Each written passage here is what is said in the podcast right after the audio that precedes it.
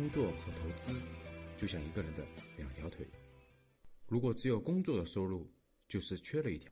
我们价值投资是一个非常好的投资的方式、方法和理论思想体系，它是一个基础。它和这个从价值投资的理论来看啊，市场是特别是对短期市场的波动，各位确实是不可预测的。比如说，你说明天到底是涨还是跌，其实我不知道。你说两到三个月以后市场涨还是跌，其实我也不知道。你说这个两年、三年以后、五年以后，你觉得这个市场是什么样的？大概能做个判断啊。但是短期的涨跌，没有人是神仙，不可能这个这个都预测对。但是啊，对市你的经验越丰富，那我在市场上零五年入市的，已经十五年了啊。你在市场上经验越丰富，你对市场肯定是有一个大致的，特别是中长期市场，肯定是有个大致的分析的。特别是对于极端低估或者极端高估，那是你你的经验越丰富了，你肯定是有个判断的。所以完全没有也不现实啊，就跟巴菲特一样的道理，判断公司的贵和便宜，大致也能判断出市场的高低。但是呢，他的逻辑是这样的。大家不要把精力放在我去研判市场的高低，去研判市场的这个波动去。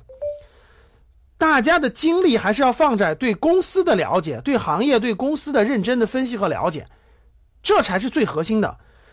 随着你经验的增加丰富，随着你这个这个这个经验的增加，你对市场的大致是有一个大致的判断，这是慢慢肯定会有的。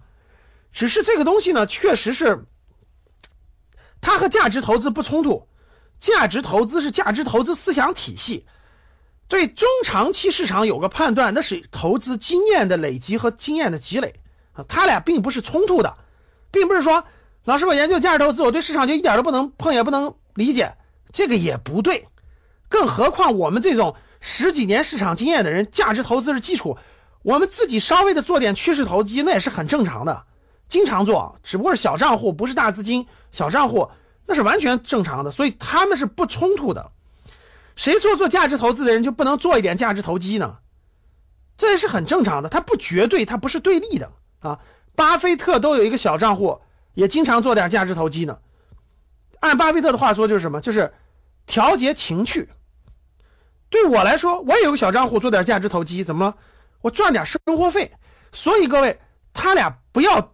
对等起来，只能说是什么大道投资的大道，也可以说是唯一的大道和正确的路，肯定是价值投资啊，这是一个思想体系。在价值投资的周围，还有一些经验的积累，还有一些价值投资，不是说不可以做，是不能作为主流，不能作为你的重仓啊，不能作为一种东西去传播。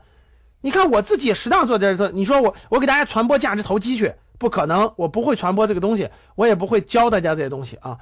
市场总体长期战胜市场是靠价值投资啊，对市场的中长期预测和判断，这是一种经验积累，这是一种能力啊。好了，不代表这不冲突，这跟价值投资没有任何的冲突啊。好了，今天的节目就到这里吧。如果你想系统学习财商知识，提升自己的理财能力，领取免费学习的课件，请添加格局班主任五幺五八八六六二幺，我们下期见。